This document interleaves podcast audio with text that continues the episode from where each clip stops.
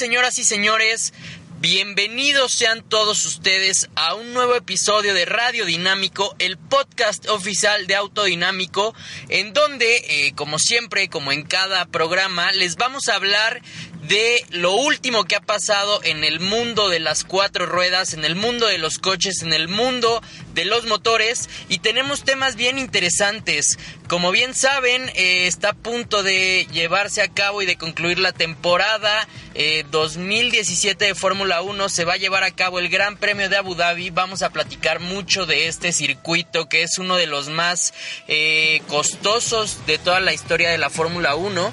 También, por supuesto, vamos a hablar un poco de la Baja 1000, esta carrera que se lleva a cabo en nuestro país, que muy pocos hablan de ella y la verdad es que es una de las competencias que si eres seguidor del deporte motor y de la competición tienes que saber de ella. Nosotros... Eh, pues no estamos tan metidos con la baja 1000, pero eh, en varias ocasiones hemos podido estar ahí con eh, acompañando a la marca Toyota y la verdad es que es una de esas carreras que como les digo, si son apasionados por la competición, tienen que vivir una vez en su vida. Y además de todo eso, se presentó un coche eh, muy vistoso con un verde eh, fosforescente que ya conocemos, que hemos visto por ejemplo en la Mercedes clase G 4x4 Squared y también eh, hemos visto en el SLS eléctrico que Mercedes presentó en algún momento, pero este es un coche británico, no es un coche alemán. Se presentó la nueva generación del Aston Martin Vantage que además de presentarse con cambios completos, lo único que comparte con la generación pasada son las manijas de entrada a las puertas y eh, además de esto viene acompañado con la versión GTE, la versión de carreras, que también vamos a estar hablando un poquito de, este coche. Eh, y además de eso, eh, como bien saben, en cada episodio de Radio Dinámico estamos a bordo de un vehículo de prueba y el día de hoy me escuchan desde la cabina de la nueva generación del SEAT Ibiza. Específicamente estamos a bordo de la variante más equipada o la variante más deportiva, por decirlo así, la variante FR, que eh, pues realmente de deportiva en cuanto a desempeño no tiene nada, pero sí tiene elementos estéticos que se agradecen bastante y que eh, más adelante vamos a entrar en detalle sobre todo lo que tiene que ver con este nuevo SEAT Ibiza 2018. Pero bueno, vamos a empezar con Fórmula 1, con deporte motor.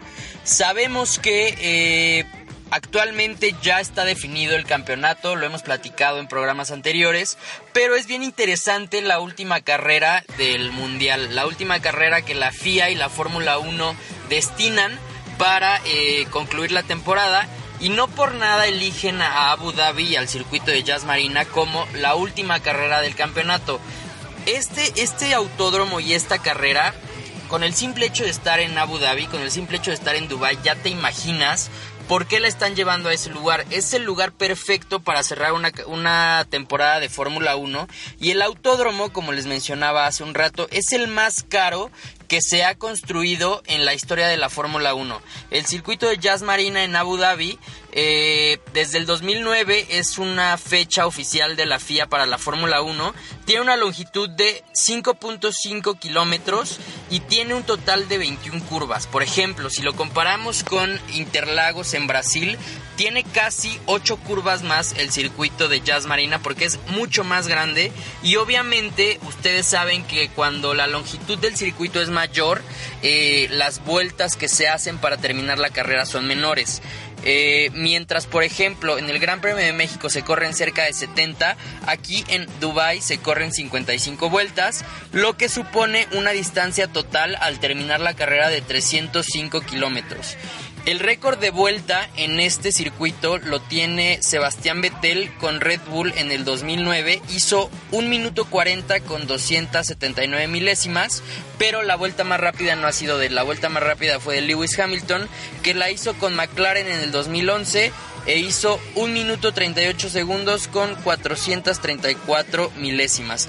Y bueno, eh llega finalmente a Abu Dhabi, llega Jazz Marina a la temporada 2017 de Fórmula 1 y se va a poner bastante interesante porque como ustedes saben, este es de los pocos grandes premios que se corre de día y termina de noche. La carrera empieza de día, más o menos a las 5 de la tarde, y termina en la noche con la iluminación increíble que ya conocemos en Jazz Marina. Como les menciono, ya no hay nada de competencia por el Mundial, pero eh, las escuderías de abajo, por ejemplo Force India, Williams y todas las que están por abajo en el, en el, pues sí, en el, en el campeonato de constructores todavía están peleando por los últimos puntos.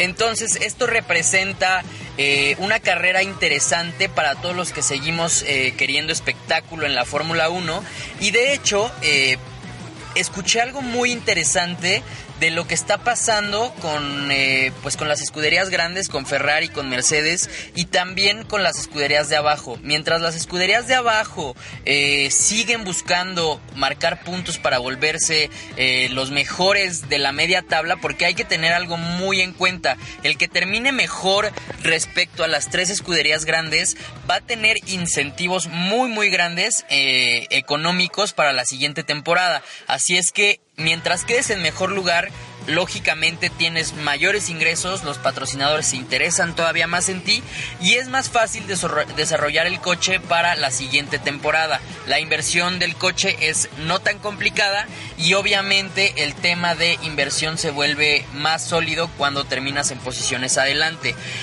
Pero como les menciono, el circuito de Jazz Marina fue desarrollado por, eh, bueno, desarrollado y diseñado por Herman Tilke, este eh, personaje que se ha encargado de desarrollar pistas increíbles y es el circuito más caro construido hasta la fecha.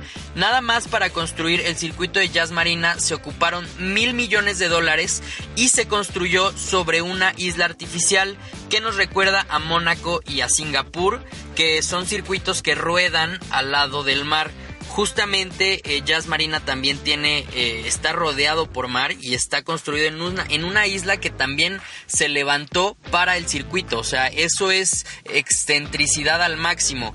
Y es justamente por eso lo que les comentaba al principio, que por eso es que eh, la Fórmula 1 decide terminar la temporada y cerrarla con broche de oro en Abu Dhabi, en Jazz Marina. En este circuito se alcanzan velocidades máximas de entre 310 y 335 kilómetros por hora y la, el promedio de velocidad al dar una vuelta completa es de 190 kilómetros por hora. Cuenta con nueve curvas derechas, 12 izquierdas y una de sus mayores extravagancias es que en los en, los garajes, en los boxes, hay aire acondicionado y además existe esta salida tan característica de, Jazz Marina que se sale por abajo, es una salida subterránea que te saca a, un sector adelantado del circuito. Y bueno, eh, las excentricidades de Dubai no nada más terminan en el circuito. Sabemos perfectamente, y para los que no sepan, aquí les va a interesar bastante esto, en Abu Dhabi eh, se encuentra la montaña rusa más rápido del mundo, que está dentro del Ferrari World. Alcanza esta montaña rusa que está disfrazada de un monoplaza de Fórmula 1, alcanza 240 kilómetros por hora en menos de 5 segundos y sube hasta 52 metros de altura para alcanzar fuerzas G de nada menos y nada más que 4.8 fuerzas gravitacionales, lo que nos indica que eh, pues si te subes a esta montaña prácticamente tienes sensaciones similares a las que te daría un monoplaza de Fórmula 1 y como les digo, a Dubai hay que disfrutarlo como lo que es. Sí es cierto que es una de las pistas más increíbles del mundo y sería fenomenal que el campeonato se definiera aquí, pero lamentablemente eh, ya está definido el campeonato desde hace dos carreras. Entonces lo que tenemos que hacer en Dubai y lo que les invitamos a hacer en Dubai es disfrutar del autódromo, disfrutar del espectáculo y por supuesto eh, pues ver a las escuderías de media tabla que siguen compitiendo para quedar en mejor lugar al final de la temporada con los puntos. Y bueno, vámonos a un tema eh, completamente diferente a la Fórmula 1, pero siguiendo en el mundo de la competición. Me refiero a la Baja 1000. Esta carrera que como les mencionaba hace un momento eh, es una de las carreras eh, más reconocidas a nivel global pero que en México no le ponemos mucha atención. Es algo así como la carrera panamericana, que es una de las carreras más recordadas y más históricas de pues de toda la historia del deporte motor pero eh, pues los mexicanos no somos tan fanáticos en ese aspecto. Muchos de los mexicanos nada más se enfocan en Fórmula 1 y en WRC y dejan de lado la baja 1000 una de las carreras, como les menciono, más demandantes también, porque como saben se corre en el desierto, se corre desde Ensenada hasta La Paz. Y por ejemplo, la temporada pasada, la carrera pasada 2016, se corrió muy chistoso porque fue de Ensenada a Ensenada. O sea, tuvieron que hacer, eh, tuvieron que seguir cuatro puntos diferentes los competidores y regresar a Ensenada para terminar la carrera. Es una de las carreras más demandantes, es una de las carreras más radicales y de hecho también es una de las carreras más peligrosas. Eh, siempre y lamentablemente siempre hay accidentes, siempre hay personas que fallecen en esta carrera. No nada más los espectadores que están muy cerca de donde pasan los coches, sino también los pilotos que hay veces que es tan demandante, que son tan demandantes los tramos que tienen que recorrer, que hay momentos donde pues literalmente se quedan deshidratados y pierden la vida al momento de cruzar esta carrera. Esta carrera es muy similar al Dakar, es más o menos el mismo estilo, es un rally, es un rally, pero es de los rallies más radicales que hay, como les digo. La pista eh, hay que platicar un poquito de cómo está diseñada la pista. No hay una pista trazada como si lo hay en otras categorías. Es una pista que eh, los pilotos deciden por dónde tomarla, por dónde es más conveniente hacer menos tiempo dependiendo de las condiciones del camino. Y eh, pues sí, es una de las carreras que engloba también más categorías. Hay camiones que corren, hay motos, hay buggies, están las trophy trucks que reconocemos y conocemos eh, pues de mucho tiempo, que son estas camionetas eh, muy, radicales que tienen un tratamiento que es completamente para, para hacer fuera del, del camino y para sortear terrenos muy complicados y eh, pero no nada más esto sino que también hay eh, hay camiones que, que, ha de ser impresionante. Yo no he tenido la oportunidad de ver un camión rodando a más de 150 kilómetros por hora y saltando en dunas pero ha de ser impresionante y también por supuesto están las motos.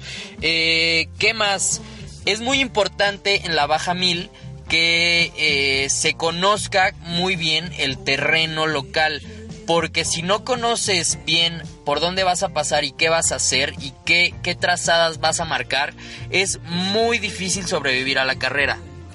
¿Por qué les digo esto? Bueno, porque hay que entender que en la baja mil no hay reglamentación y los pilotos y navegantes tienen que trazar por ellos mismos la mejor ruta para no caer en barrancos, en zanjas, en piedras, en ríos. O sea, es una de las carreras que de verdad eh, aquí hay que tener, eh, hay que poner mucha atención en cómo el deporte motor tiene tantas vertientes. No nada más eh, están las competiciones en circuito con pavimento, con curvas bien trazadas, con circuitos reconocidos, sino que también está, por ejemplo, el WRC que se corre en tierra, que se corre en nieve, que se corre en seco y además tenemos competiciones, por ejemplo, como la Baja 1000, el Dakar también, que son estos rallies de muchísimas distancias que se tienen que recorrer y tienes que no nada más competir contra los otros, sino también competir contra las adversidades que el entorno te da. Eso se me hace, esas vertientes que tiene el deporte motor se me hacen muy apasionantes, además de, por, por supuesto, hablar de eh, los mundiales de resistencia y de las carreras de resistencia que en un circuito aguántate 24 horas. Justamente por eso el deporte motor es para mí el mejor deporte que existe en el mundo.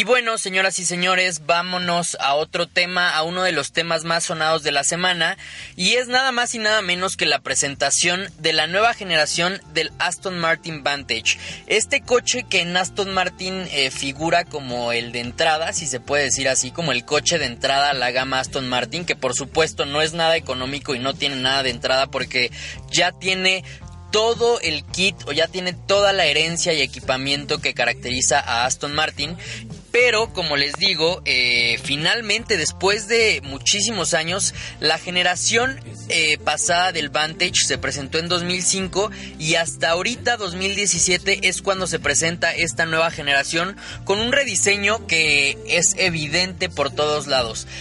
Todo, todo, el tema visual está cambiado. Se parece mucho, por ejemplo, al DB10, a este coche que fue un prototipo que salió únicamente en las películas de James Bond, que lo vimos ahí, y tiene mucho del lenguaje visual de este DB10.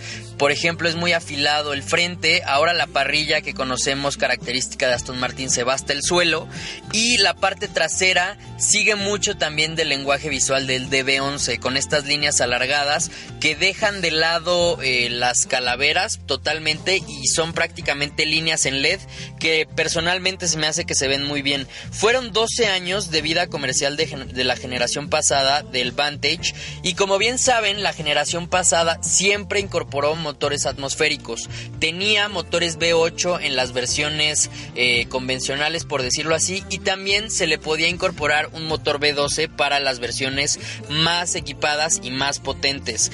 Este coche eh, se presenta en un verde muy llamativo, un verde que me gusta mucho personalmente, y monta un motor motor V8 también de 4 litros biturbo desarrollado por AMG que ofrece 503 caballos de fuerza a 6.000 revoluciones y 485 libras-pie de torque. Como les menciono, eh, a diferencia de la generación pasada que eran motores atmosféricos de grande cilindrada, ahora este Vantage incorpora el mismo motor que vemos montado, por ejemplo, en el Mercedes AMG GT, en el AMG GTR también, y hasta en el Mercedes C63, este 4 litros biturbo con eh, arriba de 500 caballos. En la configuración para el nuevo Vantage son 503 caballos, a diferencia, por ejemplo, del AMG GTR que supera esa potencia por bastantes más caballos. Y este motor eh, para esta nueva generación se acopla a una transmisión automática de 8 cambios situada sobre el eje trasero para ayudar con el tema de la distribución de peso. Este coche además hay un tema muy interesante que a diferencia del de, eh, Vantage de generación pasada, el motor eh, lo posicionan de manera central. ¿Cómo central? O sea, no es un motor trasero central, sino sigue siendo un motor delantero, pero el eje delantero, para que me entiendan bien, o sea, el centro de las llantas delanteras de los rines delanteros, justamente ahí es el eje delantero. Lo que hace Aston Martin es posicionar este motor atrás de ese eje para que la distribución de pesos sea mucho mejor y al momento de, eh, pues de tomar curvas, de llevarse de manera rápida, el coche sea muy equilibrado y tenga esa distribución de pesos lo mejor posible.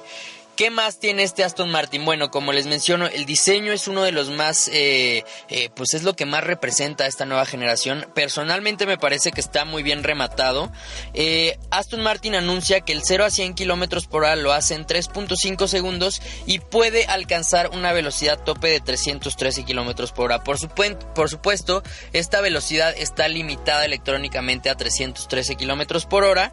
Y algo que también me, me interesa mucho comentarles de este nuevo nuevo Vantage es que únicamente comparte con la generación pasada las manijas de las puertas. Es lo único que comparte. Todos los paneles interiores eh, se acercan a lo que propone o a lo que proponía en su momento eh, el One 77, que muchos de ustedes recordarán, y se apega mucho a lo que hoy ofrece el DB11, con este volante un poco más eh, metido, por decirlo así, y con un fondo plano.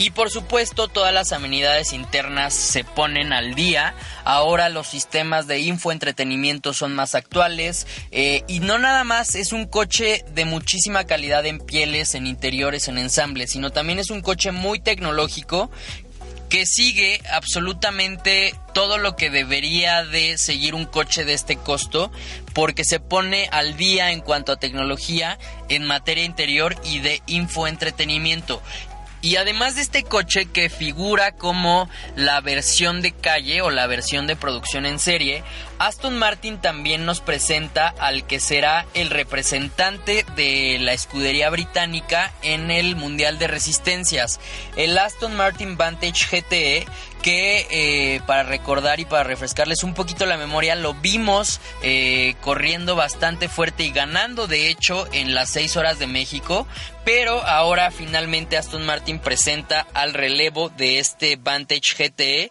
que competirá, como les digo, en las categorías GTE del Mundial de Resistencia. Obviamente todo el diseño está pegado a lo mismo que propone la nueva generación de este coche, pero eh, como buen coche de carreras mejor aerodinámica, se hace más ancho, se hace más bajo, tiene eh, puestas a punto muy diferentes en la suspensión, el motor por supuesto es más potente y como bien tiene que ser un coche de competencia, los kilos se rebajan bastante para detener la báscula en 1245 kilogramos. Respecto al interior, se elimina cualquier tipo de amenidad. Eh, por supuesto, eliminamos todas las pieles y todas estas, todo este equipamiento de lujo que incorpora el Vantage de, calle. Y en este coche se quitan justamente estas amenidades y se agrega fibra de carbono para reducir pesos. Por supuesto todo el interior eh, se queda completamente desnudo y se hace un coche completamente radical y 100% enfocado en circuito. Asimismo, las marcas que colaboraron para que este coche eh, tenga el desempeño adecuado para competir en el Mundial de Resistencia de Turismos. Eh, tenemos, por ejemplo, a Olins, que es esta marca que se encarga y especialista en suspensiones. Se encarga únicamente de las suspensiones del Vantage eh, B8 nuevo GTE y también Michelin desarrolló neumáticos especiales para eh, dotar a este nuevo GTE para que pueda hacer las vueltas más rápidas y para que pueda competir contra Ferrari, contra Ford y contra las demás marcas, contra Porsche también, que también están corriendo en el Mundial de Resistencia en la categoría de turismos. Y bueno, ahora nos toca hablar del coche que estamos probando esta semana en Radio Dinámico. Es nada más y nada menos que la nueva generación del Seat Ibiza, un coche que seguramente muchos de ustedes estarán preguntando por él, porque es uno de los coches eh, más queridos en nuestro país, es uno de los coches más comprados y también es uno de los vehículos que, que más vemos circulando allá afuera. Esta nueva generación eh, probablemente no tenga tantos cambios visuales probablemente se quede eh, muy similar a la generación pasada en cuanto a dimensiones exteriores, en cuanto a diseño, pero bien dicen por ahí que cuando algo funciona bien y cuando algo está bien hecho, no le cambias la fórmula, déjalo tal cual está. Y justamente es lo que hace SEAT con su Ibiza. Mantiene esa fórmula ganadora que ha estado bastante tiempo en el mercado y la mejora con, eh, pues obviamente, más tecnología, mejor equipamiento, más calidad. Y personalmente a mí este se me hace uno de los mejores coches que existen en el segmento de hatchback subcompactos. Por supuesto tiene sus detalles, tiene sus bemoles y ahorita vamos a platicar de ellos, pero eh, a mí me suena bastante eh, cómico que SEAT no haya terminado el ciclo perfectamente con el tema de seguridad porque de verdad este coche se me hace el mejor del segmento sin eh, meter o poner en la mesa el tema de seguridad porque únicamente tiene dos bolsas de aire en todas sus versiones aunque ahorita estando sentado adentro del coche hay que decirlo también esta variante es la FR, es una es la variante digamos más más equipada hasta el momento, es la tope de gama y por ejemplo, en las puertas hay plásticos duros, arriba del tablero también hay plásticos duros, o sea, el tema de eh, materiales suaves al tacto se quedó en la generación pasada, en la generación pasada también eran plásticos, nunca hubo piel que yo recuerde más que en la versión Cupra, pero eh, ahora ya ni siquiera hay plásticos suaves al tacto.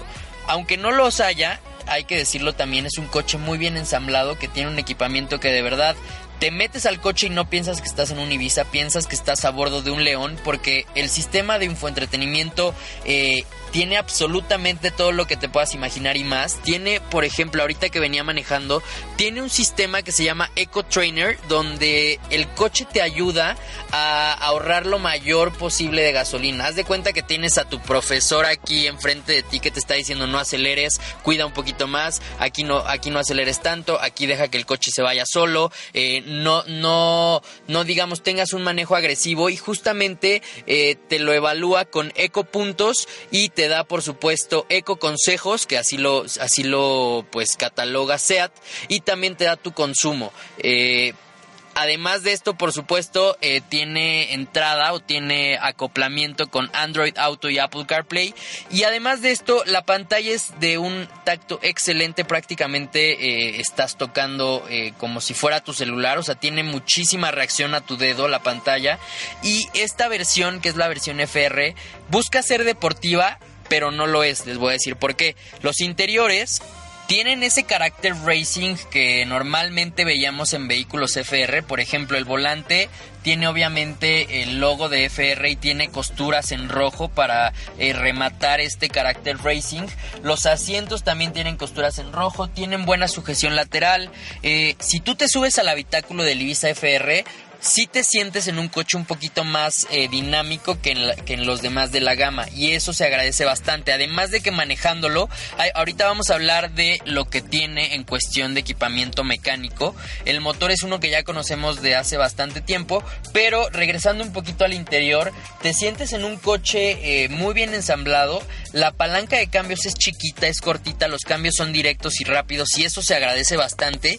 Y ahorita viendo el tablero principal sigue estos relojes que ya conocemos y, hemos tenido a lo largo de muchos años en la familia Volkswagen, en muchos de los productos del grupo Volkswagen, pero ahorita estoy viendo que la computadora de viaje y la pantalla central que, te ayuda a, tener, por ejemplo, el teléfono, el estado del vehículo, los datos de viaje, computadora, el audio y demás, esta, esta pantalla estaba incorporada en Audis de hace unos 5 o 6 años. O sea, es una pantalla muy buena que ahora ya no la vemos montada en Audis porque, bueno, ya han evolucionado un poco, pero el Ibiza hereda ese, esa buena pantalla central que tiene en medio de los relojes.